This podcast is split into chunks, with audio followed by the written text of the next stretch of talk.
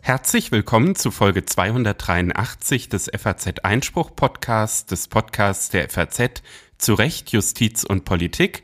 Mein Name ist Stefan Klenner. Ich bin hier wieder in Frankfurt mit Reinhard Müller. Heute ist der 13. Dezember. Hallo, Herr Müller. Hallo. Das Duo Infernal ist wieder im Einsatz und wir befassen uns mit spannenden Themen, zum Beispiel Ihrem Interview mit Kai Ambos, einem Völkerstrafrechtler, der sich mit der ganz spannenden Nichtwahl der deutschen Kandidatin für den Internationalen Strafgerichtshof auseinandersetzt.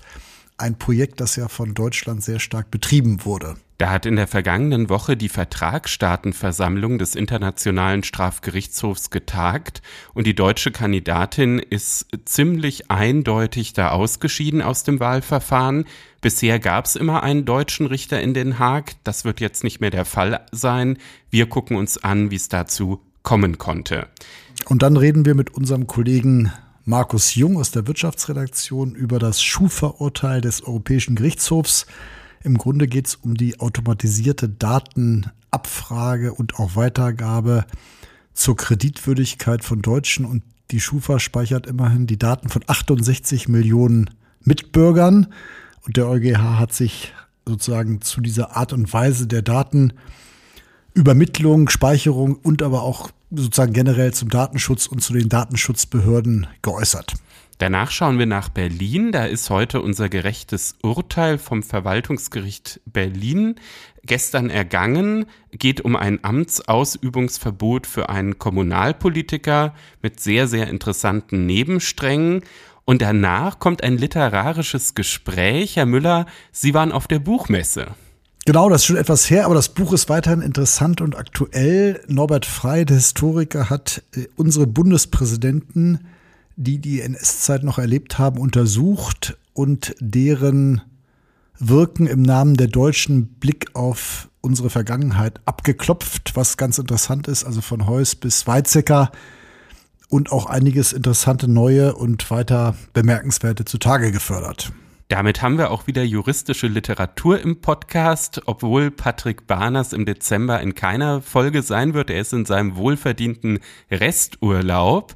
Und äh, damit aber sozusagen die juristische Literatur nicht unter die Räder kommt, haben wir uns extra dieses Gespräch aufbewahrt. Ja, eine bunt gemischte Folge. Wir beginnen jetzt mit Kai Ambos. In der vergangenen Woche hat in New York die Vertragsstaatenversammlung des Internationalen Strafgerichtshofs getagt. Auf der Tagesordnung stand die Wahl von sechs der 18 Richter am Internationalen Strafgerichtshof. Das Ergebnis war für Deutschland ernüchternd. Die deutsche Kandidatin Ute Hohoff ist nach sieben Wahlgängen aus dem Wahlverfahren ausgeschieden. Deutschland wird damit ab 2024 erstmals seit Gründung des Internationalen Strafgerichtshofs nicht mehr mit einem Richter in Den Haag vertreten sein. Über diese Wahl und das zugrunde liegende Wahlverfahren spreche ich nun mit Kai Ambos. Er ist Professor für Straf- und Strafprozessrecht, Rechtsvergleichung, internationales Strafrecht und Völkerrecht an der Georg-August-Universität Göttingen und Richter am Kosovo-Sondertribunal. Guten Tag, Herr Professor Ambos. Guten Tag, Herr Klenner. Herr Professor Ambos, die deutsche Kandidatin Ute Hohoff hat im siebten Wahlgang nur 16 Stimmen erhalten. Erforderlich wäre eine Zweidrittelmehrheit der 120 anwesenden Vertragsstaaten gewesen. Warum ging diese Wahl so gründlich schief? Ja, es gibt wahrscheinlich mehrere Gründe. Einer der Gründe hat sicherlich zu tun mit dem doch sehr komplizierten Wahlverfahren. Das Wahlverfahren ist ja in den Grundzügen im römischen Statut des Internationalen Strafgerichtshofs festgelegt, dort im Artikel 36. Das ist quasi die Kernnorm und das ist dann konkretisiert worden durch eine Verfahrensordnung der Vertragsstaatenversammlung. Das sind ja die Staaten, die Vertragsstaaten des Internationalen Strafgerichtshofs sind. Inzwischen 124 Staaten, die sind quasi der Gesetzgeber.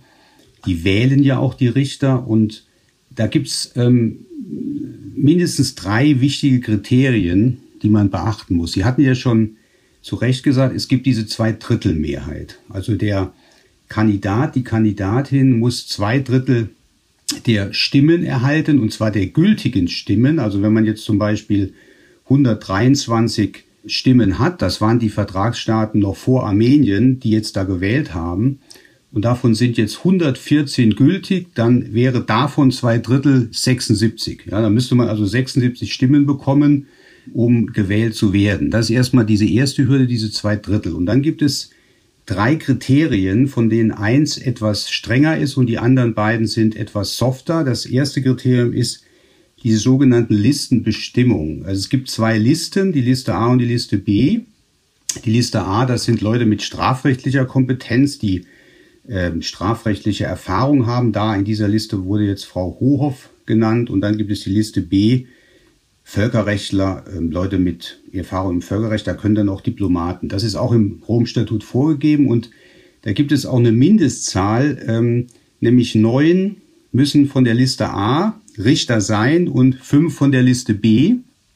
Und in diesem speziell in diesem Verfahren, diesen jetzigen Wahlen, war von vornherein klar, man muss also einen aus der Liste A wählen und einen aus der Liste B, weil von bei den 18 Richtern, die jetzt derzeit sind, einschließlich der sechs, die rausgehen, hätte sonst da eine, wäre man unter diese Mindestzahl gekommen. Und diese Regel der Liste A, Liste B ist, wenn Sie so wollen, eine Quote, eine strenge Regel. Während die beiden anderen Kriterien, nämlich die Gender, das Gender-Kriterium, also Geschlecht, Frauen, Männer, und das Kriterium der regionalen Repräsentanz etwas softer sind. Da gab es damals, als man das geregelt hat bei den Staaten, Staaten, die gesagt haben, wir möchten eine Quote haben, andere Staaten sagten, wir möchten das überhaupt nicht haben. Und der Kompromiss war dann, dass man in den ersten vier Wahlrunden, das ist sozusagen der Grundsatz, versucht, dieses Minimum Requirement, das sind sogenannte Minimum Voting Requirements bezüglich Gender und der regionalen Repräsentanz einzuhalten. Und bezüglich Gender bedeutet das, dass mindestens sechs Personen von einem Gender dabei sein müssen. Natürlich will man erreichen 50-50, also neun Frauen, neun Männer. Und bei den regionalen Gruppen, das sind insgesamt äh, vier Gruppen, das können wir auch nochmal besprechen, weil das sehr interessant ist, welche das eigentlich sind, ähm, soll man aus jeder Regionalgruppe drei Richter, Richterinnen haben. Und das war in diesem Verfahren war es so, und das war für Deutschland jetzt sehr entscheidend, dass man auf jeden Fall zwei Osteuropäer wählen musste und zwei aus der asiatischen Gruppe. Und was jetzt die westeuropäische Gruppe angeht, die in der Deutschland drin ist, da hätte man einen wählen können und zwei wäre schon sehr schwer gewesen. Und da war Deutschland halt in der direkten Konkurrenz mit Frankreich. Und wie Sie ja wissen, ist der französische Kollege dann auch gewählt worden. Trotzdem war Deutschland bisher ja immer vertreten, auch äh, in dieser Gruppe, die da jetzt zur Wahl stand, dieses Sechserpaket. Also die 18 Richter werden ja nicht alle auf einmal gewählt, sondern eben gestaffelt. Und in diesem Jahr war eben ein, ein Sechserpaket äh, dran. Bisher waren in diesem Sechserpaket sowohl ein deutscher Richter als auch ein französischer Richter gewählt worden. Der Franzose kam jetzt durch, der deutsche Vorschlag nicht. Also da muss sich ja irgendwas geändert haben, weil die Rahmenbedingungen, die Sie jetzt geschildert haben, die waren ja auch schon so, als das letzte Mal gewählt wurde. Na, die sind nicht immer gleich, die Rahmenbedingungen, weil es hängt ja immer davon ab, wie ist zum Beispiel die regionale Repräsentanz und wie ist die Genderverteilung, ja? Also in diesem Fall, das hatte ich jetzt eben vergessen zu sagen, war es auch so, dass drei Männer gewählt werden mussten, weil insgesamt bei den sechs ausscheidenden Richtern nur Männer ausscheiden. Insofern hätte man jetzt, wenn man strategisch denkt, sagen können, es wäre vielleicht besser gewesen, Deutschland hätte einen Mann benannt als Kandidat. Und bei der regionalen Repräsentanz war es eben in diesem Fall für die westeuropäische Gruppe sehr eng, weil eben jetzt nicht sozusagen von der, von dem Minimum Requirement, wenn man zum Beispiel sagt, es gibt jetzt keinen Westeuropäer oder scheiden alle Westeuropäer aus, dann könnte man ja mindestens drei wählen, ja. Und dann hätte man natürlich in der Westeuropa-Gruppe, bei der jetzt quasi nur zwei Kandidaten waren, hätte man sagen können, dann gibt es ja von der Seite kein Problem. Insofern war die Ausgangssituation nicht so günstig für Deutschland. Es war klar von vornherein, man wird in die direkte Konkurrenz mit Frankreich kommen, wobei auch nicht sicher ist, dass überhaupt ein Westeuropäer gewählt wurde. Ja, sie hätte, hätte auch sein können, dass der Kollege Guillot, der Franzose, der ja auch nicht gleich gewählt wurde, sondern im dritten Wahlgang nicht gewählt wird. Und man muss nur dazu sehen, dass diese, die ich flexible Kriterien genannt habe, also bezüglich Gender und bezüglich regionaler Repräsentanz, ab der vierten Wahlrunde, also nach der vierten in der fünften aufgehoben werden und dann geht es nur noch um die zwei Drittel.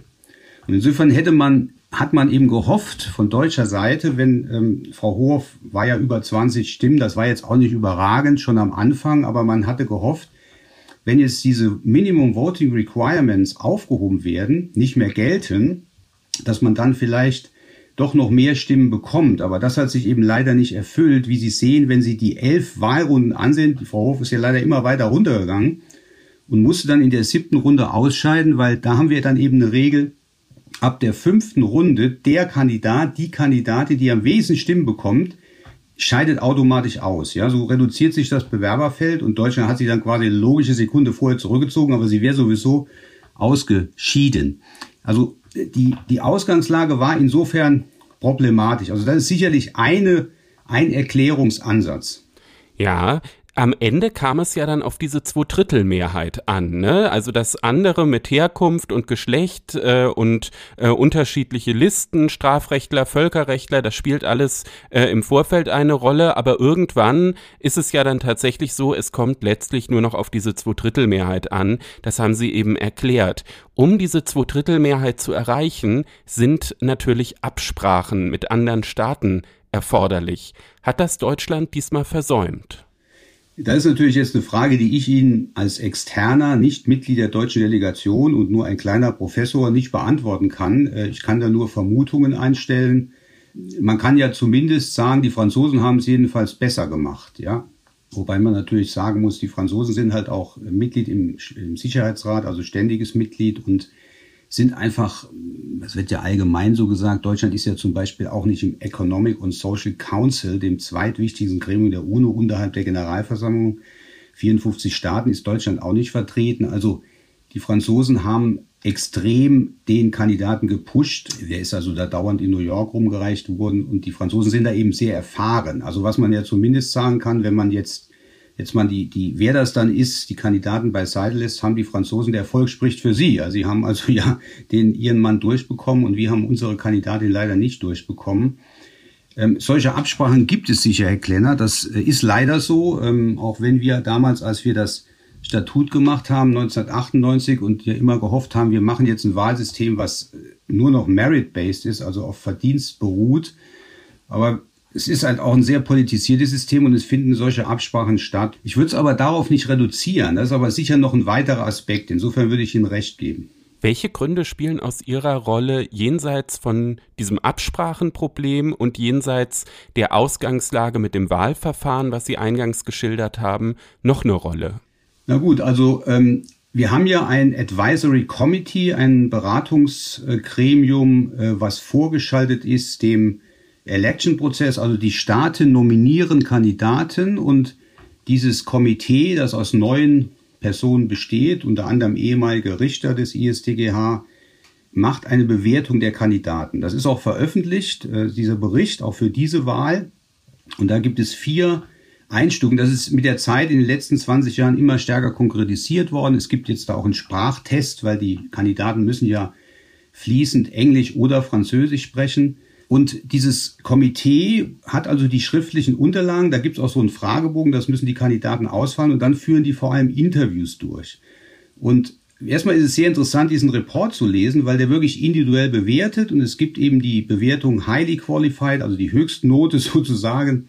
Dann gibt es well qualified, formally qualified, das wäre die dritte Kategorie und not qualified die, diese Aussage des nicht qualifiziert, die gibt's praktisch nie. Ich kenne jetzt keinen Fall, wo das Komitee einem Kandidaten, Kandidatin gesagt hat, du bist überhaupt nicht qualifiziert.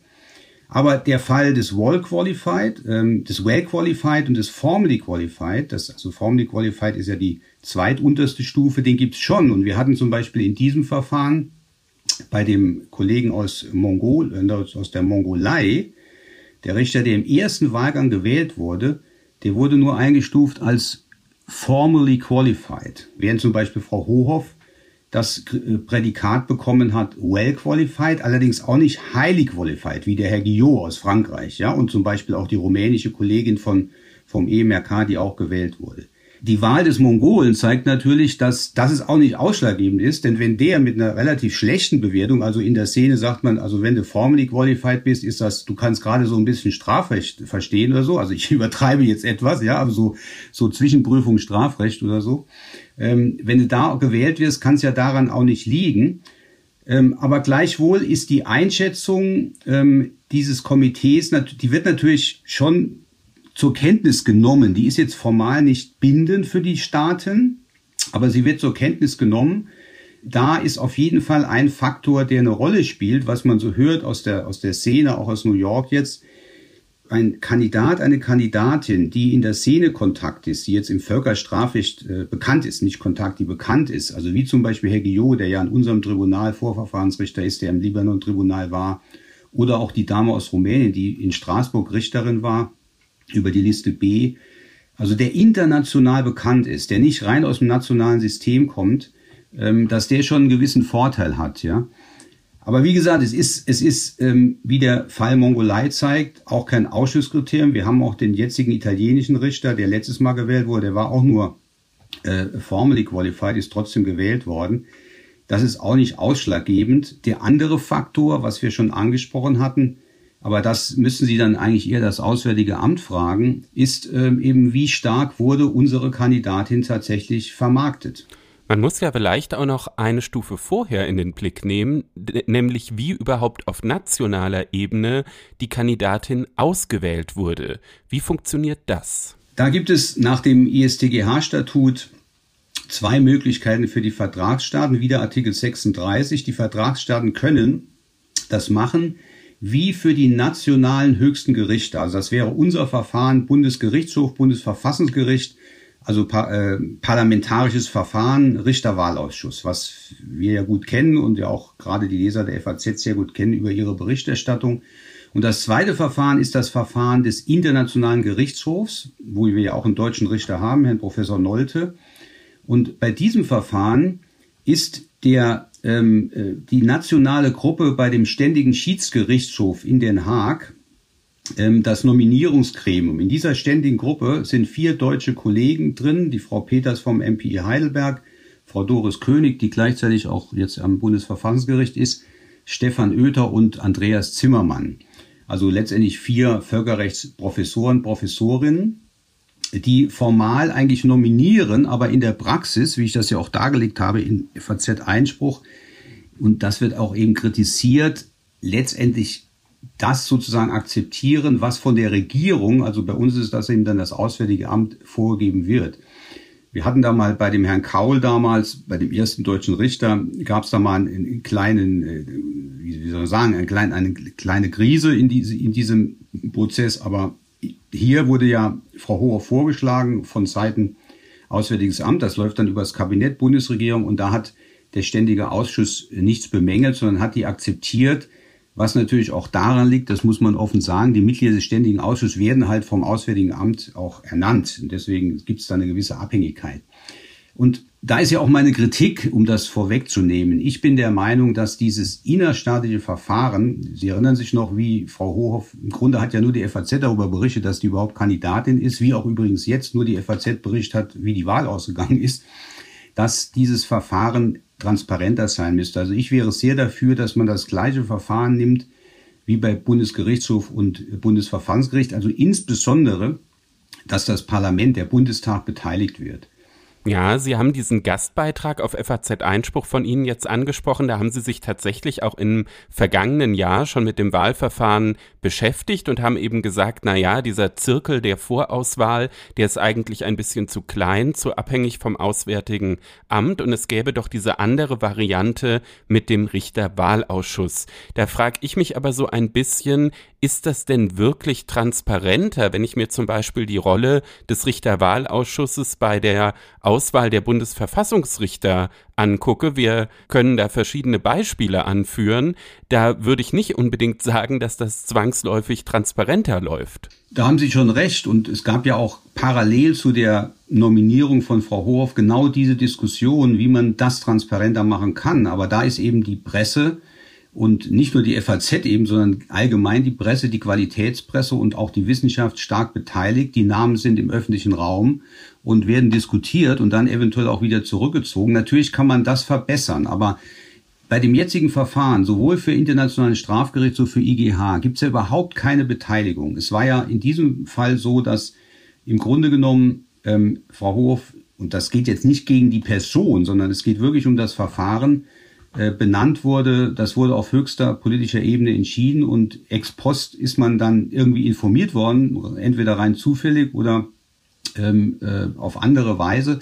Aber es gab ja überhaupt keine Diskussion. Also zwischen dem Verfahren, wie es derzeit läuft, und dem Verfahren zum Bundesverfassungsgericht ist auf jeden Fall das Verfahren zum Bundesverfassungsgericht trotz aller Kritik transparenter. Und das kann man ja dann auch noch verbessern. Ich schlage ja vor, machen wir einen parlamentarischen Ausschuss, einen Richterwahlausschuss mit zum Beispiel wissenschaftlicher Beteiligung. Man könnte ja auch sagen, da kommen dann auch Leute aus der Exekutive rein, weil das natürlich auch jetzt im Innenverhältnis Exekutive-Legislative äh, ein, eine andere Situation ist und das Auswärtige Amt repräsentiert eben Deutschland in auswärtigen Angelegenheiten. Aber da kann, kann man ja sagen, in diesem Ausschuss, da sitzt dann eben jemand vom Auswärtigen Amt auch noch drin, aber eben auch Parlamentarier und vielleicht auch externe Sachverständige.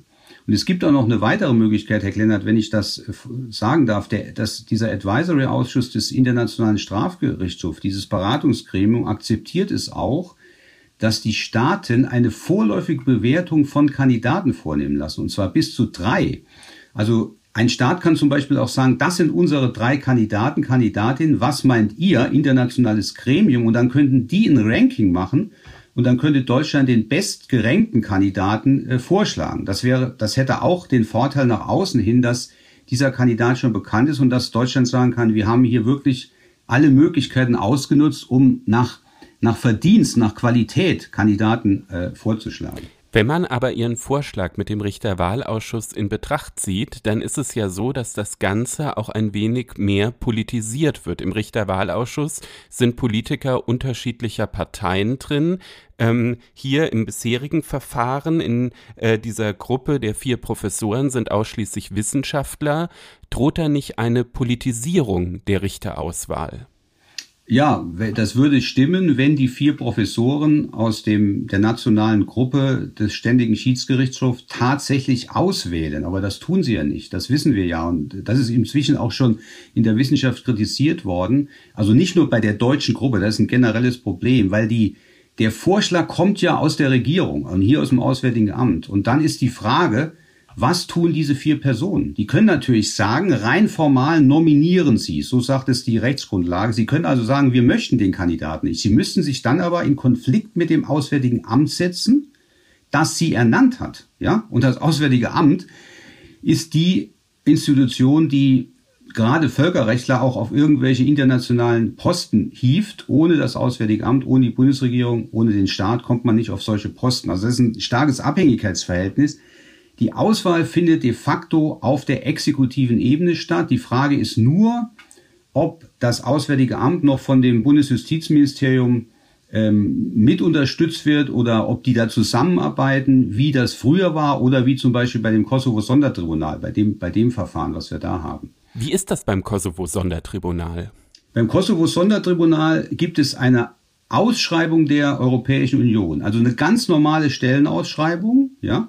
Und auf diese Stellenausschreibung können sich Staatsangehörige der Mitgliedstaaten sowie der das Kosovo-Sondertribunal unterstützenden Staaten, USA, Kanada, Schweiz, Norwegen, auch die Türkei, äh, bewerben über die nationale Regierung. Das heißt ganz konkret, wir haben gerade derzeit ein Verfahren laufen, deutsche Interessenten für das Kosovo-Sondertribunal müssen sich die Unterstützung holen der Bundesregierung. Also auch hier wieder, die gehen zum Auswärtigen Amt und dann sagt, sagt die, die, die Regierung, von den zehn Kandidaten, sage ich jetzt mal, benennen wir vier als unsere Kandidaten. Und dann gibt's auf einer zweiten Stufe eine Auswahl äh, auf der Ebene der Europäischen Union mit Interviews und mit schriftlicher Auswahl. Aber der entscheidende Punkt und Unterschied ist, dass das Verfahren von vornherein offen ist, weil es eben eine Ausschreibung gibt. Es gibt auch Staaten, die bei den Posten ISTGH, IGH sowas zumindest bekannt machen. Man könnte ja im Gesetzblatt oder irgendwo sagen, es wird jetzt wieder ein deutscher Richter gewählt. Übrigens in drei Jahren, Herr Kleinert, ist das genau die Sache. Da haben wir dann vielleicht auch bessere Chancen. Und dann könnte man sagen, bewerbt euch doch. Ja, und wir, wir haben irgendein Gremium und dann gibt es auch eine öffentliche Debatte darüber und dann wäre es ein relativ transparenter Prozess.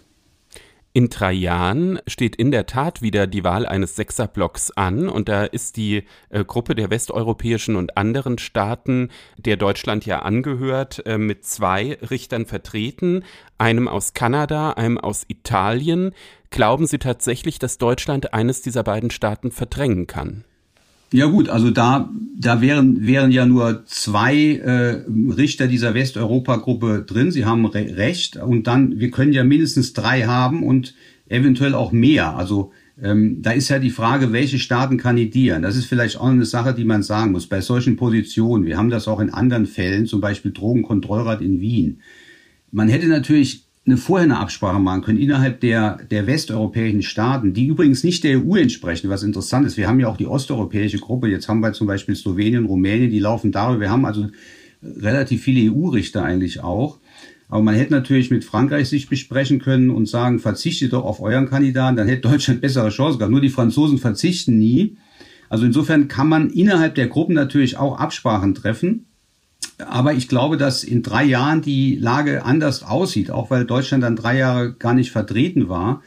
Und man muss natürlich jetzt mal, wenn man die nationale Brille mal abnimmt und das international betrachtet, wir haben ja eine extreme, auch, auch, in, auch, auch beim ISDGH, auch eine extreme Polarisierung. Die Afrikaner sind sehr stark geworden und machen da Druck und aus Sicht der, wenn man das jetzt mal so sagen darf, globalen Südens oder Afrika, Lateinamerika, ist es gar nicht so schlecht, wenn nicht so viele weiße Westeuropäer oder auch Osteuropäer da im Tribunal sitzen, sondern zum Beispiel dann jetzt ein Richter aus Tunesien, ja, der gewählt worden ist. Also von, von der globalen Wirksamkeit des Internationalen Strafgerichtshofs, der in Europa relativ fest verankert ist, aber eben nicht in anderen Kontinenten, ist das gar nicht so schlecht, dass ähm, jetzt eben nur ein westeuropäischer Kandidat durchgekommen ist, auch wenn das für Deutschland jetzt schmerzhaft ist. Aber liegt es nicht eher daran, dass sozusagen diese internationale Wirkung auch dadurch beeinträchtigt ist, dass sich in der Vergangenheit der internationale Strafgerichtshof vor allem immer mit Fällen aus Afrika beschäftigt hat und bei anderen Gegenden der Welt vielleicht nicht so genau hingeguckt hat? Das hat sich ja sehr geändert. Also ähm, und das hat ja immer zwei Seiten. Also Sie Sie haben ja jetzt die starke Beschäftigung mit der Ukraine, mit dieser kollektiven Überweisung einmaligen Überweisung von über 20 Staaten. Jetzt haben sie Gaza, wo auch eine Kollektivüberweisung da ist von vier, fünf Staaten aus der arabischen Region. Ähm, und ähm, wenn Sie schauen, welche Vorermittlungs- und Ermittlungsverfahren äh, stattfinden, dann sehen Sie schon, dass eine Bewegung weg von Afrika stattgefunden hat. Das ist das Erste. Und zum Zweiten äh, hat es zwei Seiten, weil natürlich die Afrikaner uns ja jetzt kritisieren dafür, dass wir so viel Fokus auf Ukraine nehmen, nicht nur in der Völkerstrafrechtsjustiz, auch insgesamt oder eben auf den Gaza-Konflikt und die Konflikte in ihrem Kontinent vernachlässigen. Also die sind da auch ein bisschen widersprüchlich. Sie sagen nämlich einerseits, ähm, verfolgt uns nicht sozusagen, ich, oder sie sagen, ihr habt kein Interesse, was bei uns passiert. Beides geht ja irgendwie nicht. Also entweder sage ich, wir haben ein Strafgericht, was eben auch Straftaten in Afrika verfolgt, dann haben wir eben auch Interesse an eurem Leid, an euren Taten. Ähm, oder man sieht es als was irgendwie was neokolonial ist. Und die Kritik damals etwa am Jugoslawien-Tribunal 1993 war ja genau die, ihr schafft gleich Sicherheitsrat der UNO, ihr schafft ein Tribunal, wenn es einen Krieg auf dem Balkan gibt, aber in Afrika haben wir so viele Kriege und da wird kein Tribunal gemacht. Ja. Verstehe. Mich würde abschließend interessieren, Sie haben jetzt die Wahl in drei Jahren angesprochen, die dann äh, 2026 ansteht, wo das äh, nächste Sechserpaket zur Abstimmung steht. Glauben Sie, dass es bis dahin realistisch ist, auch das nationale Vorauswahlverfahren, die Vorauswahl muss ja dann schon ein Jahr vorher passieren, ähm, wirklich zu reformieren. Ähm, Sie haben Ihre Reformvorschläge dargelegt. Sind Sie da im Dialog mit der Politik? Haben Sie den Eindruck, dass zum Beispiel die Bundesaußenministerin sich für diese Wahlverfahren interessiert? Ich bin nicht so sehr im Dialog mit der Politik, muss ich Ihnen gestehen. Ähm, aber dafür bin ich im Dialog mit Ihnen und wichtigen, wichtigen Playern in der Szene, also die öffentliche Meinung und die Wissenschaft, glaube ich, und vor allem das Parlament. Äh, mein, mein Argument ist ja, meine Kritik auch ein bisschen ist natürlich auch, dass das deutsche Parlament, der Bundestag, zu wenig Interesse und Bedeutung diesen Richtern beimisst. Und da muss man eigentlich einen Bewusstseinswandel schaffen. Das zeigt ja auch die Berichterstattung jetzt, Herr Klennert. Also dieses Verfahren, wir haben jetzt heute ein Interview, aber im Grunde genommen hat, interessiert sich ja niemand dafür, was da in New York letzte Woche passiert ist.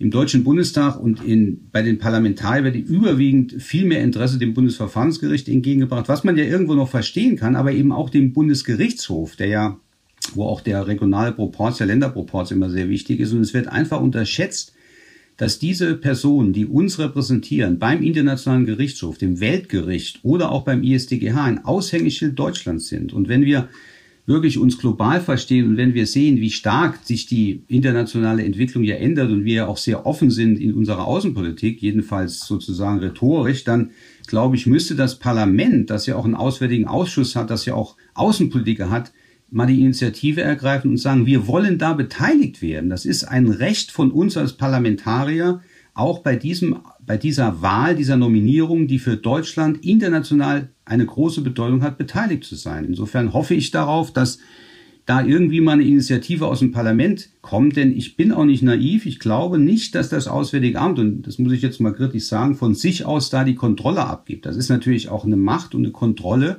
dass das Auswärtige Amt dieses Verfahren hat und damit natürlich die Kandidaten bestimmen kann, ohne weitere Beteiligung. Und ich denke, das sind wir uns auch als Demokratie und als Rechtsstaat schuldig, dass wir da das Parlament, das wir ja sonst immer sehr in Vordergrund heben, denken Sie ans Lissabon-Urteil, Verhältnis zur Europäischen Union, dass da auch das Parlament beteiligt wird. Dann werden wir im Blick haben, ob die Parlamentarier in der nächsten Zeit sich dem Thema mit ein bisschen mehr Aufmerksamkeit zuwenden. Wir im FAZ Einspruch Podcast werden auf jeden Fall dranbleiben. Ich bedanke mich bei Kai Ambos. Er ist Professor für Straf- und Strafprozessrecht, Rechtsvergleichung, internationales Strafrecht und Völkerrecht an der Georg-August-Universität Göttingen und Richter am Kosovo-Sondertribunal. Vielen Dank, Herr Professor Ambos. Sehr gerne und vielen Dank für Ihr Interesse, Herr Kleinert.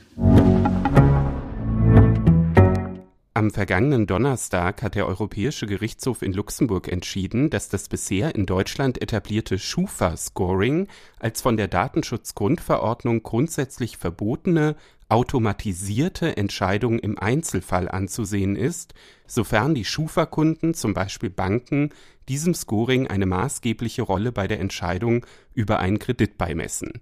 In der Wirtschaftswelt ist die Entscheidung ziemlich eingeschlagen und wie immer, wenn es um Wirtschaftsthemen geht, haben wir hier im FAZ Einspruch Podcast wieder Markus Jung zu Gast. Er ist Jurist und Redakteur in der Wirtschaftsredaktion. Hallo Markus. Hallo Stefan, vielen Dank für die Einladung. Markus, was ist die Schufa und wie hat dieses Scoring der Schufa bisher funktioniert? Ja, also die Schufa, da versteckt sich ja erstmal ein Kürzel hinter, das sich ausgeschrieben nennt Schutzgemeinschaft für allgemeine Kreditsicherung. Die gibt's mittlerweile schon seit fast 100 Jahren. Und die meisten von uns und vielleicht auch von den Zuhörern haben in irgendeiner Art und Weise damit schon zu tun gehabt, wenn man beispielsweise einen Handyvertrag abschließt, wenn man einen neuen Energieliefervertrag abschließt oder das ist was, wo es wahrscheinlich am häufigsten Austausch mit der Schufa gibt.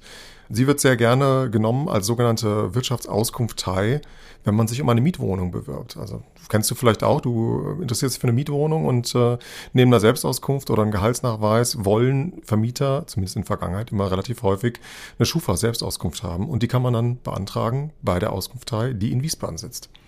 Ja, und eine Verbraucherin hatte nun auch damit zu tun und ähm, war nun von diesem äh, Scoring betroffen. Was genau verbirgt sich denn hinter dem Scoring? Also die Schufa funktioniert gewissermaßen so, dass sie eine Zahl, die Schufa gibt das selbst immer an, mit einer Zahl von rund 10.000 Vertragspartnern, also Unternehmen, Daten bekommt von den Rückläufern. Darunter sind dann Banken und Sparkassen, Versorger, äh, aber auch Versandhändler. Und die können natürlich Rückmeldungen geben zu deinem Konsum, zu deinem Einkaufsverhalten, aber zu, vor allen Dingen auch äh, zu deiner Zahlungstreue und damit auch zur Bonität, äh, zur Kreditwürdigkeit. Und das ist ein entscheidendes Kriterium, das natürlich auch für dein zukünftiges Verhalten, also quasi eine Art Voraussage, äh, sehr, sehr wichtig ist. Die Schufa wiederum kann dann das, das zurückkoppeln an ihre Vertragspartner und damit eine gewisse Voraussage treffen, wie kreditwürdig der jeweilige potenzielle Vertragspartner ist. Und das hat in Vergangenheit schon vielfach für Ärger gesorgt, nicht nur bei Verbrauchern, aber vor allem bei Verbraucherschützern, die natürlich die Intransparenz äh, gerügt haben. Wie kommt so ein Algorithmus zustande? und es natürlich auch immer wieder Ärger gibt bei Verbrauchern und Kunden, wenn die beispielsweise keinen Kredit gewährt bekommen oder in Vergangenheit vielleicht auch Darlehen bezahlt haben zu deutlich höheren Zinsen. Denn auch da gibt es einen großen Kritikpunkt an der Praxis der Schufa, weil man sagt, bestimmte Versorger oder Unternehmen bieten Leuten mit einem schlechteren Bonitätsscore durch deutlich höhere oder teurere Tarife an als jemanden, der sich gewissermaßen in der Vergangenheit immer als sehr zahlungstreu erwiesen hat. Ja, und davon betroffen war nun auch die Klägerin, die dieses ganze Verfahren in Luxemburg äh, angestoßen hat. Die Genese war ja so, dass das eine Vorlage des Verwaltungsgerichts Wiesbaden war. Das Verwaltungsgericht Wiesbaden musste sich damit beschäftigen, weil sich die Klägerin vorher an den hessischen Datenschutzbeauftragten gewandt hatte. Der wollte nichts unternehmen. Damit war die Klägerin nicht einverstanden und das Verwaltungsgericht Wiesbaden hat dann gesagt, ehe es entscheiden kann, ob nun der Datenschutzbeauftragte da korrekterweise nicht eingeschritten ist, muss erstmal der Europäische Gerichtshof die Frage beantworten, ob das nun mit der Datenschutzgrundverordnung vereinbar ist oder nicht. Und da sieht Luxemburg nun einen Konflikt. Warum?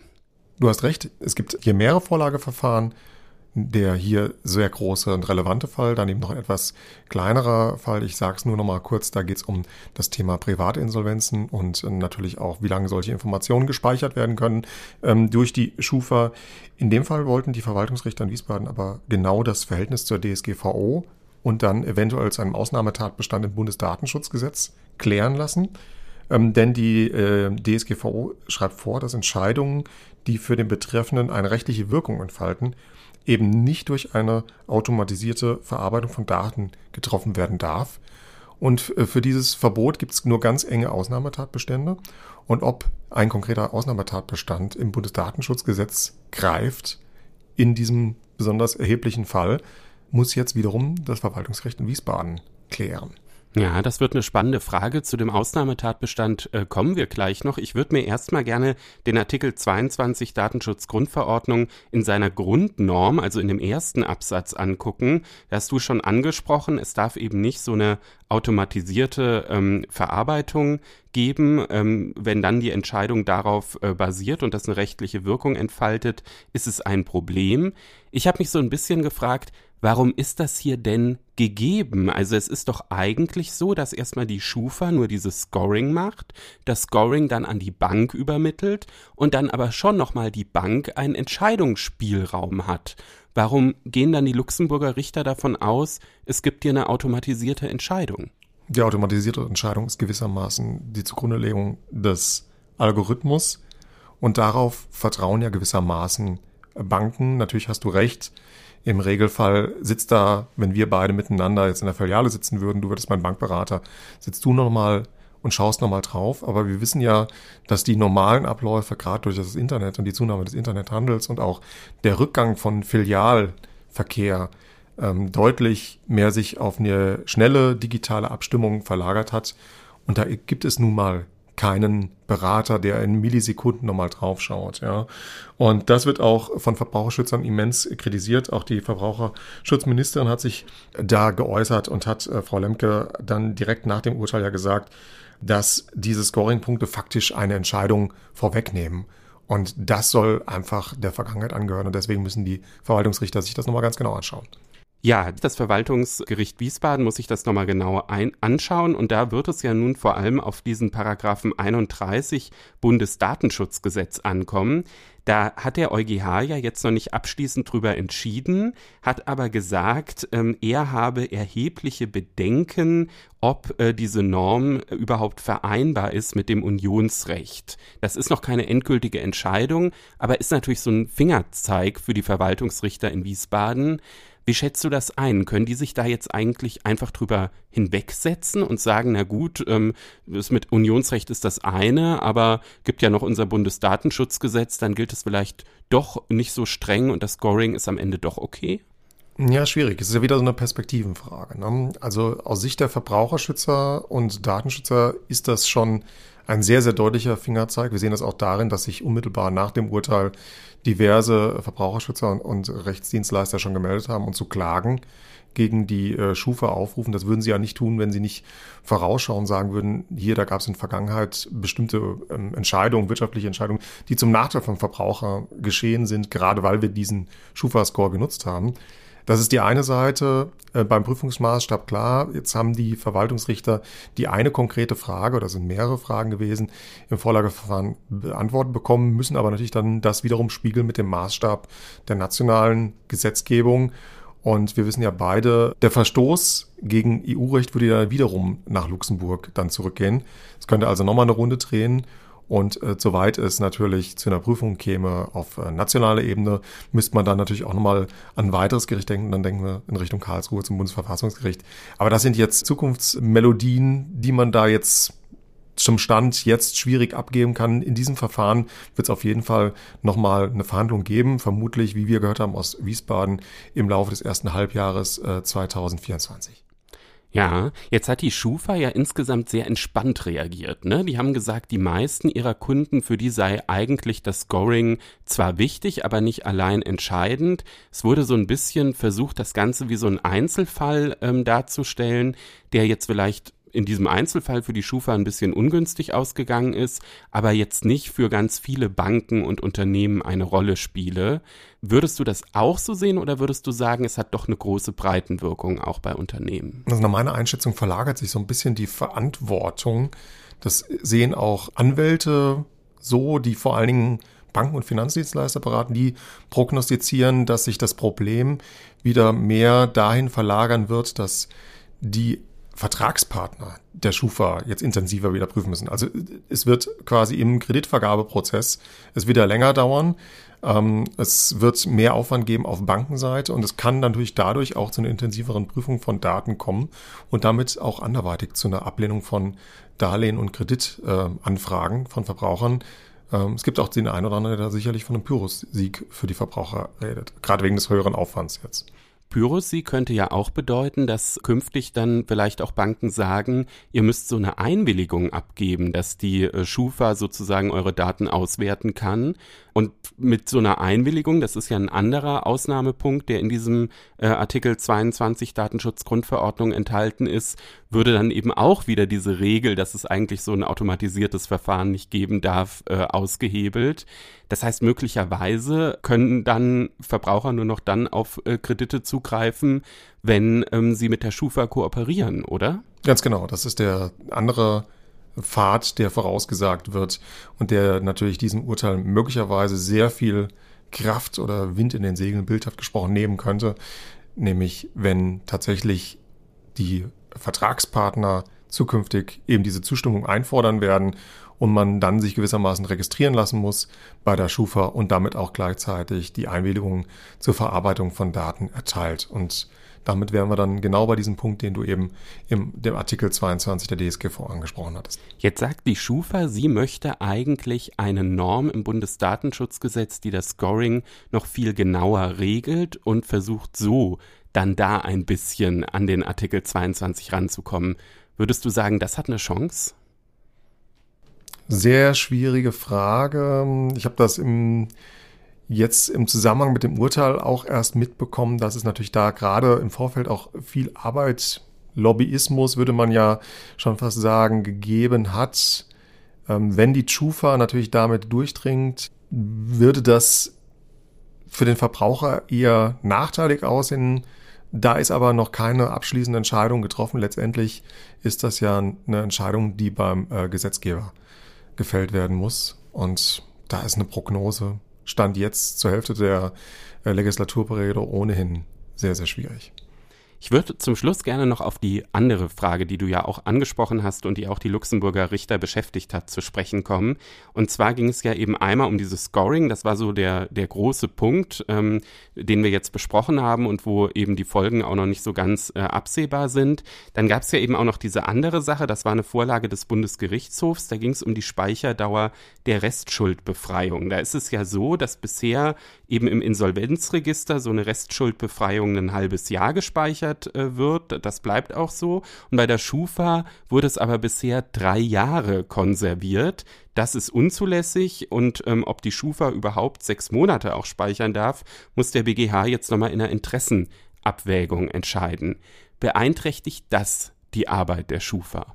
Also die Schufa hat ja schon äh, nach der BGH-Verhandlung, die fand, meine ich, im Frühjahr dieses Jahres statt, gesagt, äh, wir setzen das sofort aus und die Zahl wurde damals angegeben mit, es betrifft ungefähr 250.000 Verbraucher.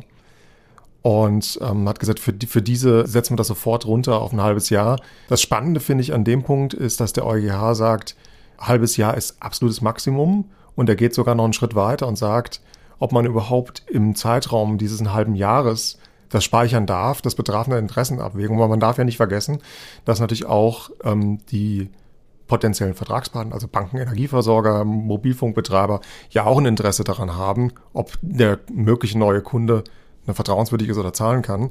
Und diese Interessen sind natürlich wieder abzuwägen mit dem jeweiligen Interessen des Kunden an den Daten, an dem Fortbestand äh, der Aussage, ob er äh, Bonität hat oder nicht. Und das hat jetzt mittlerweile, so ist jedenfalls die Sichtweise, die Lesart aus äh, Luxemburg, sehr, sehr früh schon zu passieren. Ganz anders als vorher. Ja, okay, das ist dann auf jeden Fall auch nochmal spannend, wie der Bundesgerichtshof sich dem annehmen wird. Wir, du behältst es weiter im Blick. Ähm, das Wirtschafts- und Finanzressort hat ja dann auch immer gleich die ganzen Folgen auch für Unternehmen mit im Auge. Wer daran interessiert ist, da noch tiefer einzusteigen, die Artikel auch unserer Wirtschafts- und Finanzredakteure zu lesen, kann unter faz.net slash Einspruch testen ein Einspruch-Probeabo abschließen. Da sind alle Artikel auch aus der Wirtschaftsredaktion zu dem Thema inkludiert. Markus, vielen Dank, dass du heute da warst und diesen Überblick gegeben hast. Gerne, Stefan. Bis bald wieder. Ciao. Unser gerechtes Urteil ist diesmal druckfrisch geradezu und kommt vom Verwaltungsgericht Berlin. Ein Eilverfahren. Es geht um einen Bezirksstadtrat, Herr Klenner, und zwar ein spannender Fall für den Kommunalrechtler und für den Beamtenfreund und für den politisch Interessierten. So ist es. Äh, die Entscheidung wurde am gestrigen Dienstag bekannt. Sie ist noch nicht veröffentlicht. Ich weiß, viele Hörer gucken ja dann immer sofort in den Entscheidungsdatenbanken, ist irgendwo die Entscheidung zu finden. Das ist hier noch nicht der Fall. Wir haben sie uns aber in anonymisierter Fassung äh, zusenden lassen, wobei die Anonymisierung hier auch nur bedingt notwendig gewesen wäre, denn der Fall ist berlinweit bekannt. Es geht um einen Bezirksstadtrat in Berlin-Lichtenberg, Kevin Hönicke von der SPD.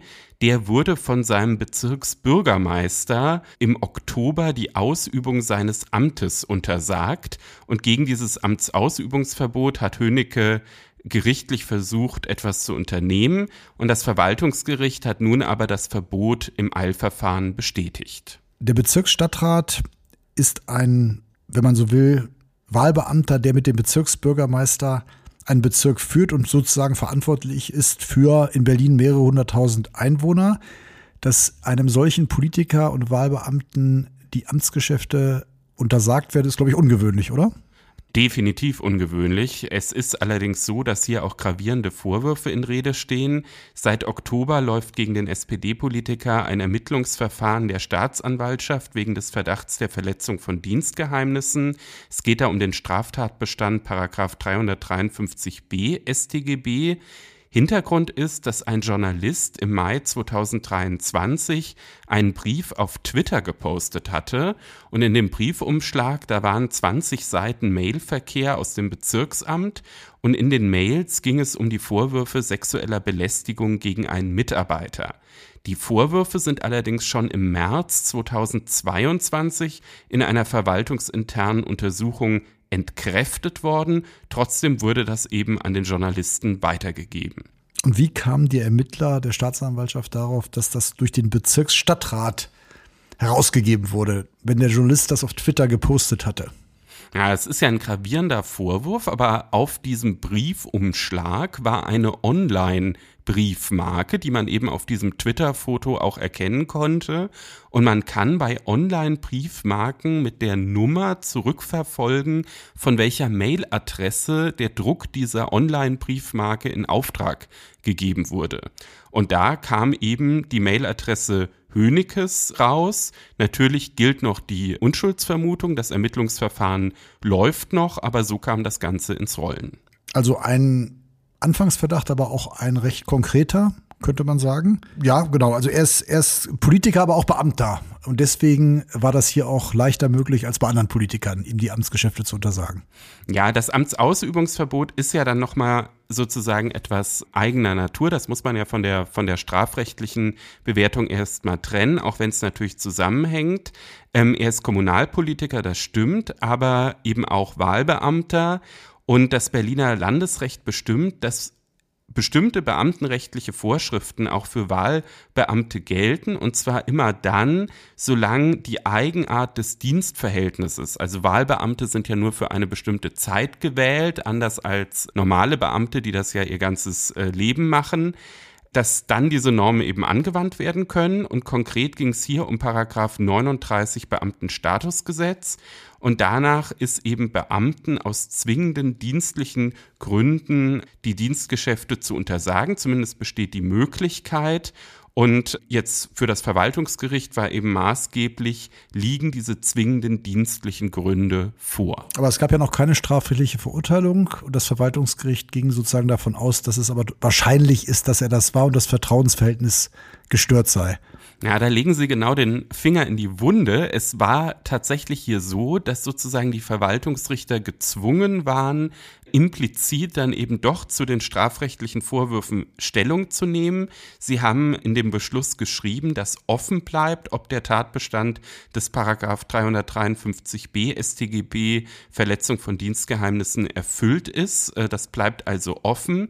Die Richter haben aber schon geschrieben, dass die Verknüpfung der Briefmarke mit der Mailadresse des Antragstellers dafür spreche, und da zitiere ich wörtlich, dass der Antragsteller elektronische Nachrichten aus der Behörde in ausgedruckter Form an den Journalisten sandte, sehr bürokratisch ausgedruckt, aber man weiß, worum es geht.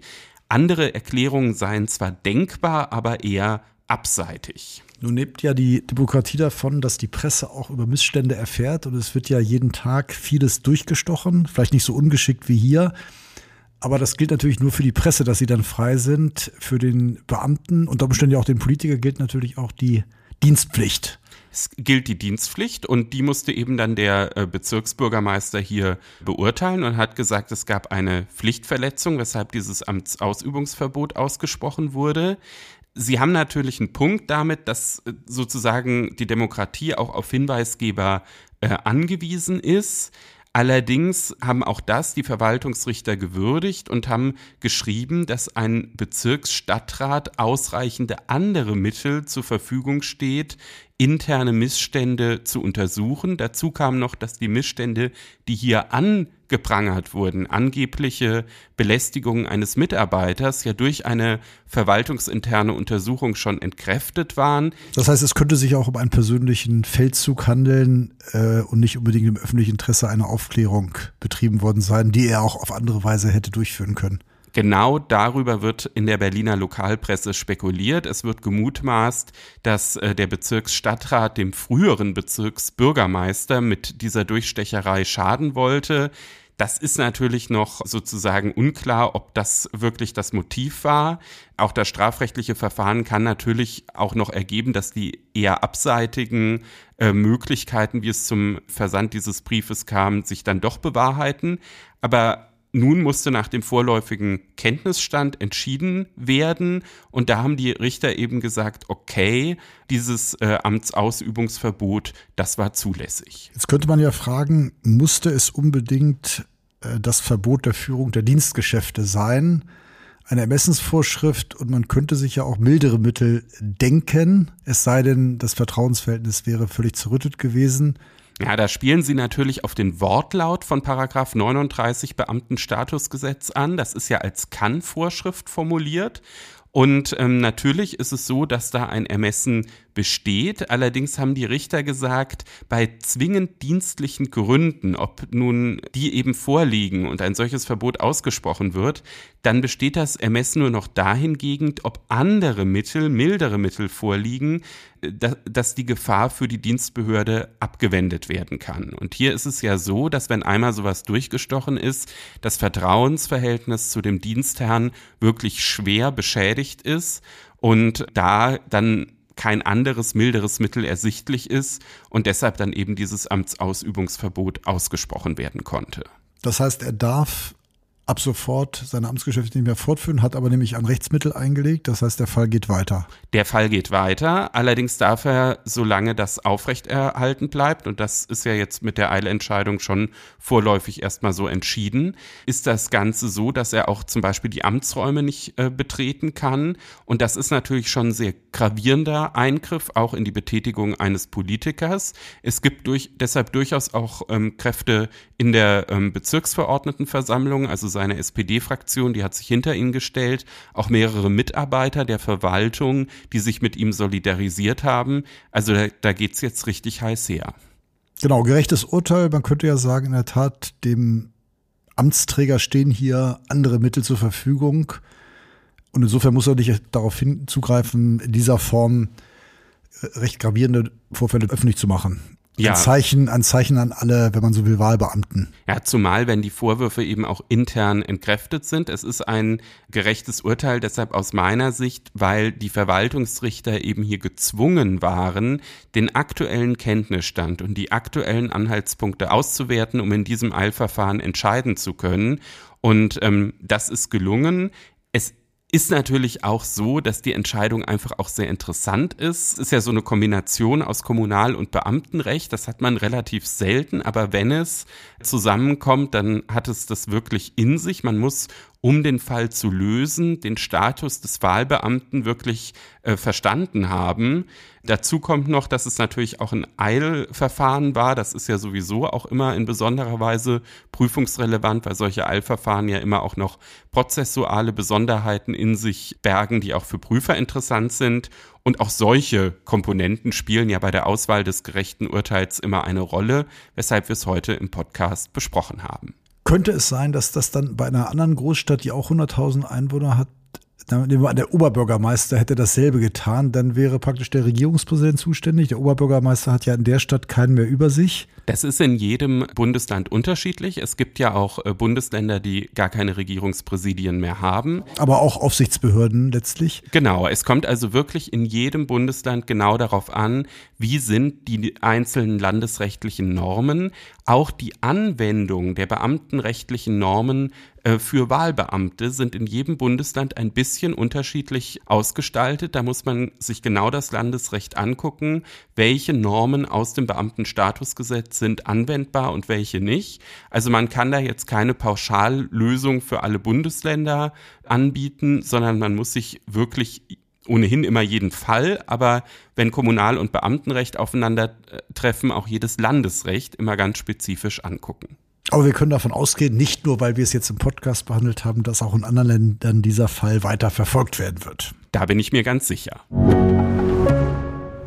Herzlich willkommen, meine Damen und Herren. Herzlich willkommen, Norbert Frei, Historiker und Autor des Buches Im Namen der Deutschen, die Bundespräsidenten und die NS-Vergangenheit, das kürzlich im Bundespräsidialamt vorgestellt wurde. Das gibt einen kleinen Hinweis auf den Auftraggeber. Können Sie noch mal kurz sagen, wie war der Auftrag gefasst und von wem kam er zu diesem interessanten Werk? Ja, also Auftrag klingt so ein bisschen wie Auftraggeber und Auftragnehmer und dann ist es gewissermaßen eine Pflichtarbeit.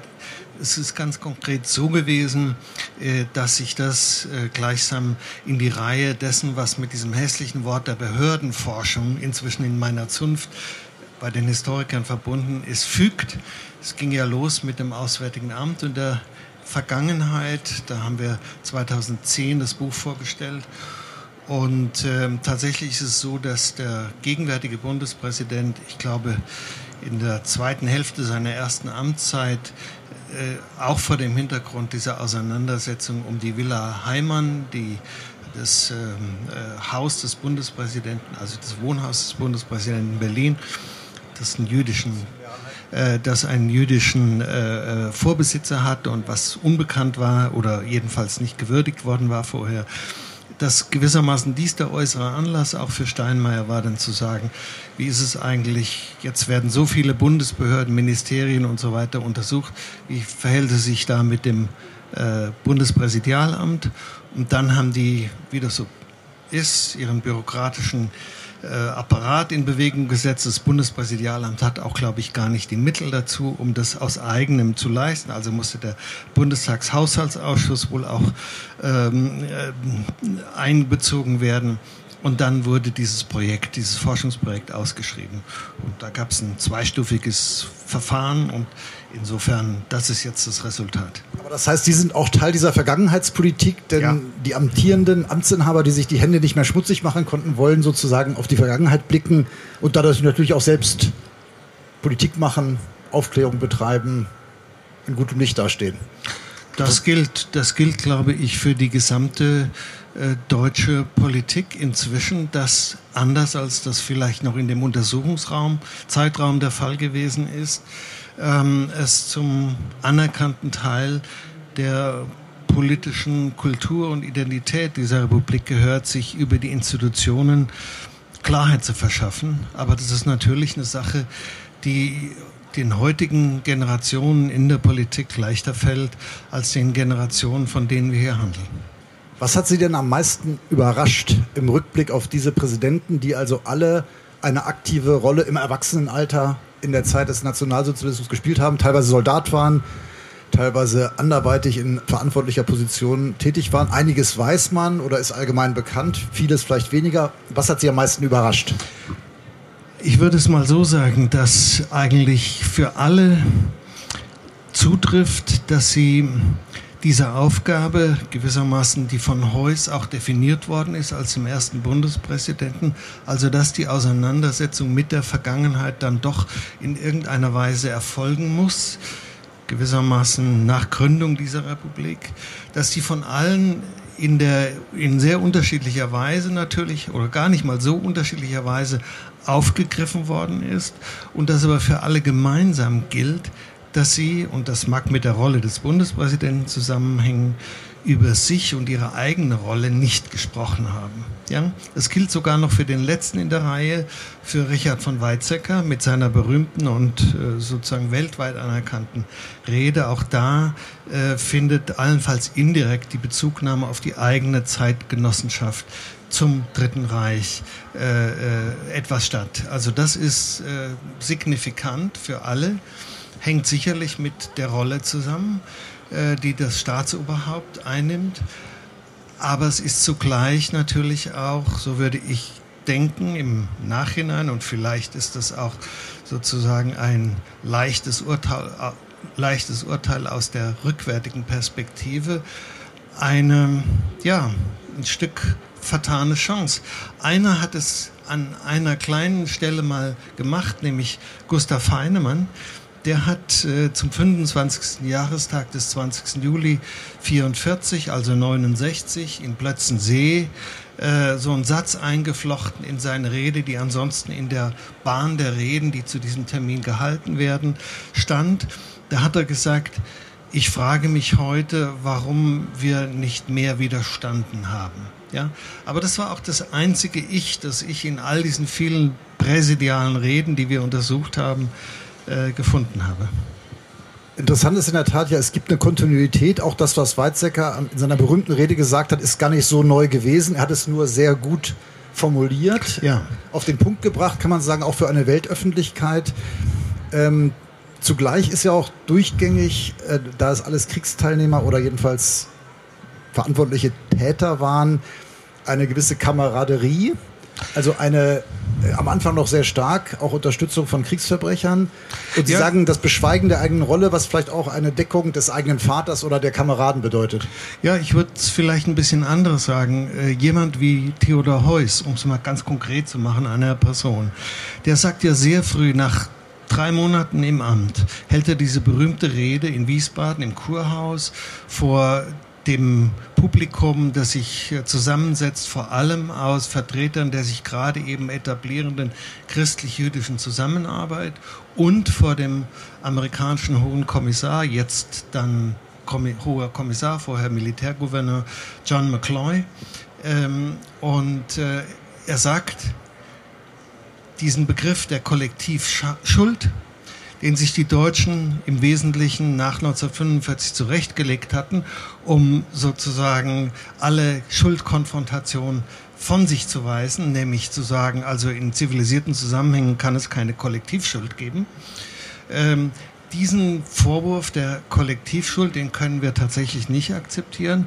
Aber was wir sagen müssen, so etwas wie Kollektivscham, die gibt es und muss es geben.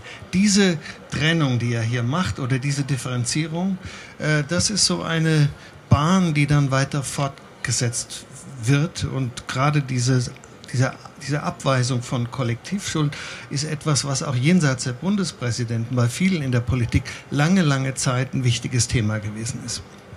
Aber äh, also für jemanden wie Heuss gilt, dass er einerseits äh, die Auseinandersetzung mit der Vergangenheit für wichtig und für diese sich entfaltende Demokratie nötig hält. Auch dieser Satz dann, wir haben von den Dingen gewusst, der ihm sofort natürlich von der postvolksgemeinschaftlichen deutschen Gesellschaft äh, entsprechende Kritik auch einträgt, in zahllosen Briefen, die er erhält. Ähm, weil von den Dingen ja auch recht allgemein ist. Wobei das recht allgemein ist, aber der Zusammenhang, in dem er das sagt und wo er dann auch noch konkreter wird im Verlauf der Rede, der ist schon ziemlich klipp und klar. Nämlich, es geht ja, ist ja in Bergen-Belsen 1952. Also mit anderen Worten, ähm, der Kontext ist für alle seine Zuhörer klar und die Notwendigkeit, das zurückzuweisen, wir haben von den Dingen gewusst, diese Notwendigkeit empfinden ganz viele Briefschreiber. Und die sagen, Sie mögen das ja gewusst haben, Herr Heuss, aber wir nicht. Ich nicht. Helmut Schmidt hat ja auch später gesagt, er hat die er hat nichts gewusst, also von der Vernichtung. Helmut Schmidt äh, war ja auch äh, interessanterweise bei der Rede Richard von Weizsäckers, obwohl er am Vorabend noch selber in Bonn gewesen ist, nicht zugange äh, und zugegen. Und in der Tat, da ist eine Differenz auch zwischen den beiden, die übrigens bis zum Schluss geblieben ist. Die haben ja dann auch viel Sandra Maischberger und so weiter zusammen gemacht. Aber ähm, an diesem Punkt unterscheiden die sich äh, bis zum Schluss. Da ist dann Weizsäcker später äh, sozusagen etwas konkreter geworden und hat also gesagt, was wir aber doch gesehen haben. Ich erinnere mich selber in Berlin in der Fasanenstraße äh, in der sogenannten Reichskristallnacht. Das konnten wir alle sehen. Nicht? Aber äh, auch die Rede von Richard von Weizsäcker ist äh, in vielerlei Hinsicht sozusagen heute, glaube ich, wir lesen die heute anders, wir hören sie heute anders als 1985, 40 Jahre danach, sind nochmal fast 40 Jahre vergangen seitdem. Und äh, damals äh, kam eigentlich nur ihm von den allermeisten jedenfalls viel Lob entgegen. Es gab auch einen rechten Rand in der CDU, der ihn damals schon kritisiert hat. Wobei sich ja auch jeder etwas raussuchen konnte. Das gilt, heute wird sich ja auch noch darauf berufen. Er sagt ja zum einen, ist ein Tag der Befreiung gewesen, ja. aber auch ist für uns Deutsche kein Tag zum Feiern und wir müssen den unter uns begehen, äh, gewissermaßen so eine protestantische Innerlichkeit äh, sozusagen an den Anfang stellend, eine Ernsthaftigkeit. Wir wollen da auch gar nicht mit der Welt kommunizieren über diese Dinge, sondern wir müssen da ernsthaft und so wahr und so gut wie, es, wie wir es eben vermögen, uns damit auseinandersetzen. Da sind viele Relativierungen drin und diese Rede äh, ist, so würde ich, und so deute ich es auch im Buch, letzten Endes eine Rede, die er immer schon halten will. Und sie ist, wenn man sie in einer bestimmten Weise liest, auch äh, nochmal eine Verteidigungsrede in Bezug auf seinen Vater, wo er ja Hilfsverteidiger im Nürnberger Prozess äh, gegen die Wilhelmstraße äh, 1947, 48 gewesen ist. Sie schreiben auch, er wollte ursprünglich in dieser berühmten Rede auch auf Rudolf Hess eingehen, was sehr spannend ist, was er dann später aber in der Weihnachtsansprache gemacht hat. Ich habe das sogar als Schüler noch in Erinnerung und das kann man sich ja heute fast gar nicht mehr vorstellen. Es geht immerhin, auch wenn es sicherlich nicht der wichtigste Mann war, um den Stellvertreter Hitlers, der noch in Spandau in alliierte Haft saß, über 90 Jahre alt. Und Weizsäcker richtet sozusagen aus humanitären Gründen einen recht ausführlichen Appell an die Alliierten, hier Gnade zu zeigen, wenn man so will. Und er war auch nicht der Einzige. Ich meine, Kohl hätte das auch mal gesagt in der ja, das haben, also für, für das würde man jetzt, haben sich eigentlich alle genau, eingesetzt. Aber das würde man vielleicht in den 60er Jahren mehr erwarten als 85. Aber eigentlich ganz spannend, dass da dieser. Ja, aber das, das, ist, das ist das, was ich mit diesen Pfaden, die Heuss äh, gewissermaßen bahnt und die dann alle Bundespräsidenten weitergehen, meine.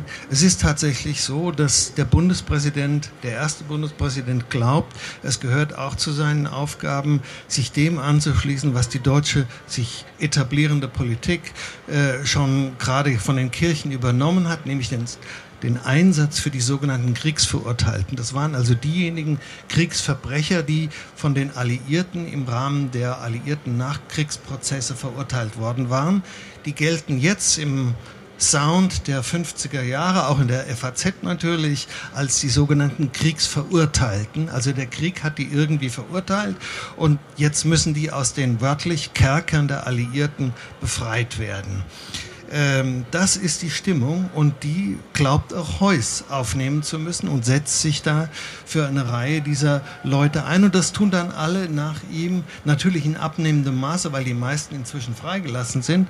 Aber es tun eigentlich alle bis hin zum letzten noch verbliebenen verurteilten Kriegsverbrecher, nämlich Hess, der dann also sogar von äh, Weizsäcker in der Weihnachtsansprache äh, für den Gnade erbitten wird erbeten wird. Hat das eigentlich irgendwelche Konsequenzen gehabt? Das war ja nicht Ihr Forschungsauftrag, aber man fragt sich ja immerhin der Bundespräsident. Und dann hieß es, die Sowjets wollten es nicht, die Briten wollten es nicht. Hat das irgendwie ein Echo gefunden bei den Alliierten? Ja, natürlich. Äh, es äh, finden sich in den Unterlagen, äh, zum Beispiel findet sich auch ein Brief der Queen, die dann sagt, ja, äh, my dear President, äh, ich kann jetzt nicht genau sagen, ob der Brief jetzt genau an Weizsäcker ging oder an einen der Vorgänger, das habe ich nicht genau mehr im Kopf, aber my dear President, of course, ähm, also an uns liegt es nicht, aber Sie wissen ja, nicht? Und das war immer recht einfach, sich auf, die, auf diese Vier-Mächte-Vereinbarung zu beziehen und dann zu sagen, es sind halt die Sowjets, die da knallhart sind, die auch diese Dependance in Spandau einfach halten wollen bis zum letzten Moment. Sie haben vorhin gesagt, vertane Chance. Ähm, aber hat man nicht auch, wenn man das, wie Sie durchgearbeitet hat, verfolgt hat, Verständnis für die Lage? Dass man, also man bindet die ein, man will der Mehrheit eine Stimme geben, man ist mit Wiederaufbau beschäftigt und hat Schwierigkeiten, zum eigenen Ich durchzugehen und über die eigene Lage auch zu sprechen. Was mich auch zu der Frage führt, was haben die denn eigentlich gemacht? Man weiß in der Tat von Weizsäcker, also immer drei haben Uniform getragen, Scheel, Weizsäcker ja, und Carstens. Jüngeren. Und zwar als Offiziere. Offiziere wurde man ja, Offizier wurde man nicht wie heute auch nicht erzwungenermaßen, sondern äh, auch im Rahmen des Systems würde ich sagen freiwillig. Ähm, und da weiß man relativ wenig. Über die Militärkarrieren im Einzelnen weiß man wenig, aber man weiß zum Beispiel, dass äh, Weizsäckers Einheit an der Belagerung von Leningrad äh, beteiligt gewesen. Das kommt auch im Buch vor. Also, aber darüber hat er sich persönlich nie geäußert.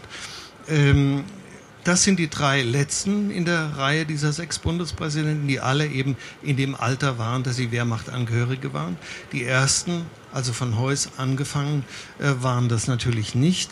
Aber die beiden nächsten, also Lübcke und äh, Heinemann, äh, für die trifft dann letzten Endes zu, dass sie sich selbst selbstverständlich als NS-Gegner verstehend und auch nicht Parteimitglieder gewesen seien, ähm, dann doch während des Krieges und in der Kriegswirtschaft, in der Rüstungswirtschaft funktioniert haben.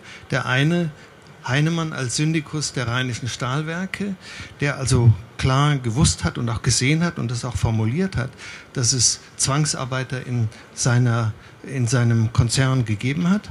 Und der andere, ähm, der eben äh, dann dieser berühmten äh, Ostberliner Propagandaaktion, man kann ruhig sagen, zum Opfer gefallen ist, ähm, nämlich äh, in dem Maße, in dem klar wurde, dass also äh, Lübcke, äh, der am Anfang des Dritten Reiches 20 Monate lang in äh, Haft und in Untersuchungshaft gehalten worden ist als erklärter NS-Gegner, als jemand, der der NS-Agrarpolitik äh, sozusagen im Weg stand, der also sich selber als NS-Opfer auch und Geschädigter begriffen hat.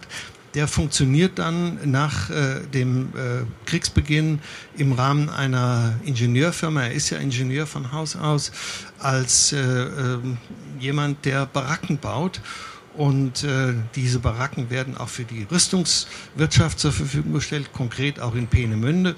Und das kriegt dann also die Staatssicherheit der DDR raus. Und am Ende ist es der KZ-Baumeister. Und das Ganze muss man sehen in einer zunehmend kritischer werdenden Öffentlichkeit, die nicht mehr so leicht jetzt zufriedenzustellen ist mit irgendwelchen allgemeinen Erklärungen oder einer allgemeinen Diskretionsbereitschaft als noch in den 50er Jahren, sondern das kommt dann also im Moment der sich entfaltenden Protestbewegung raus und entsprechend steigen die westdeutschen Medien auch auf diese Ostberliner Propaganda ein. Und entsprechend äh, schwierig ist die Situation dann in der zweiten Amtszeit für diesen Bundespräsidenten Lübcke, der überdies, heute würde man sagen, eine Demenzerkrankung hat. Damals hieß es Zerebralsklerose. Er war schlecht beraten von seinen Mitarbeitern und alles. Das ist ein einziges Drama, was sich da äh, entfaltet und äh, zu einem vorzeitigen Rückzug führen sollte. Am Ende ist dieser vorzeitige Rückzug zwei Monate vor dem Ablauf der eigentlichen Amtszeit. Wobei Demenz ja im Fall des Amtes des Bundespräsidenten vielleicht nicht ganz so schlimm ist, beim amerikanischen Präsidenten vielleicht ein bisschen schlimmer. Ähm, was lernt man über das Amt, wenn man sich damit beschäftigt, über das Amt des Bundespräsidenten? Das ist ja nicht ganz so machtlos, wie es manchmal bei Ihnen auch anklingt. Er hat ja durchaus Befugnisse im Notstand, aber vorwiegend wirkt er durch seine Rede, der ja. Bundespräsident. Und das nach Ihrer Einschätzung auch recht erfolgreich. Früher war es ja so, dass es auch weniger Medien gab. Das heißt, dass vielleicht das Wort, das durch die öffentlich-rechtlichen Sender übertragen wurde, in zwei, drei großen Zeitungen verbreitet wurde, auch mehr Gewicht hatte? Natürlich. Das kann man, die Situation, in der der heutige Bundespräsident spricht, kann man überhaupt nicht vergleichen mit der Situation, in der alle sechs, über die ich berichte in dem Buch, äh, wirklich gesprochen haben. Äh, wenn dann eine Erklärung war, dann wurde die im Zweifelsfall über beide vorhandenen Fernsehkanäle ausgestrahlt. Die FAZ hat vielleicht abgedruckt oder wenn die FAZ die Rede nicht abgedruckt, dann hat die Süddeutsche sie abgedruckt. Jedenfalls, äh, das war sozusagen der Modus, in dem da vielfach gearbeitet wurde. Insofern hatte dies schon von der medialen Seite her äh, eine ganz andere Bedeutung, das Reden der Bundespräsidenten. Und trotzdem, wenn Sie diese Reihe angucken, was heute im kollektiven Gedächtnis der Deutschen ist, ist die Rede, nämlich die Weizsäckersche Rede.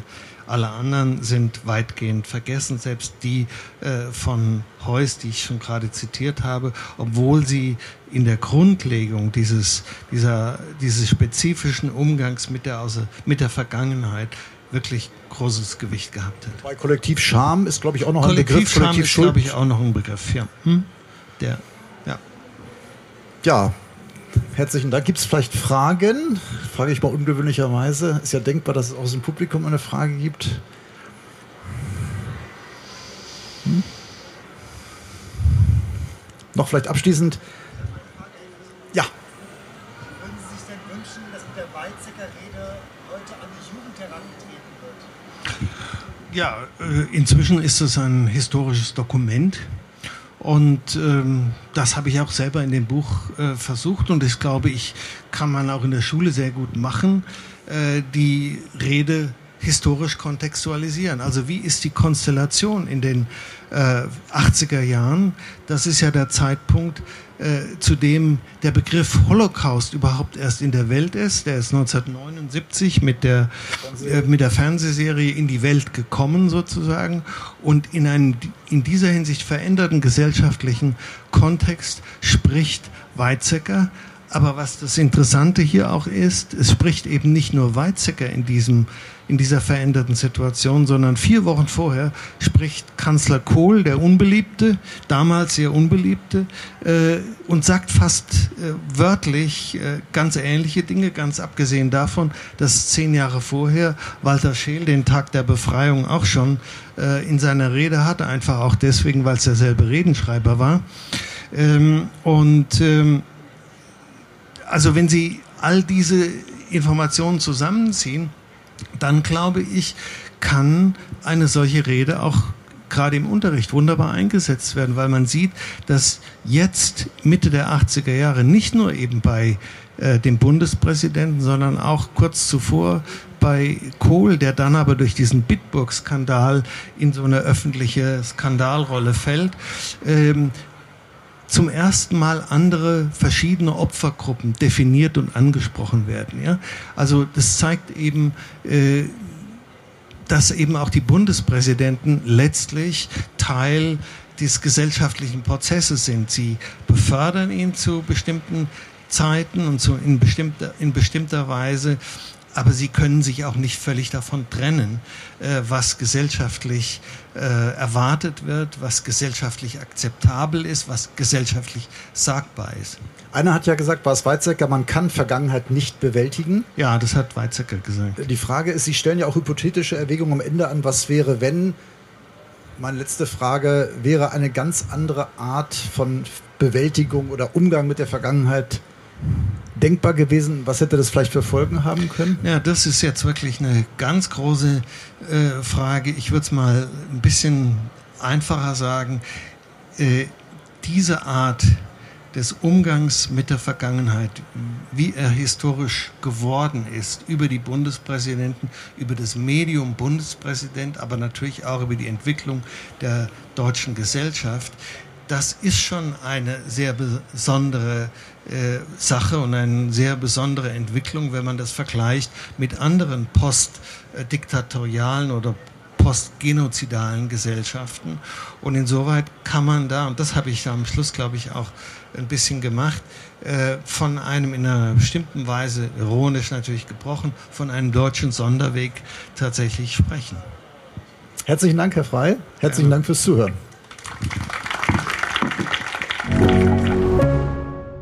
Wir kommen nun zum Ende unserer Sendung. Wer uns eine Hörerfrage stellen möchte, wie ja viele schon wissen, oder Rückmeldungen geben will, Ideen äußern will für den Podcast, kann sie gerne an einspruchpodcast.faz.de senden. De, sorry, natürlich de.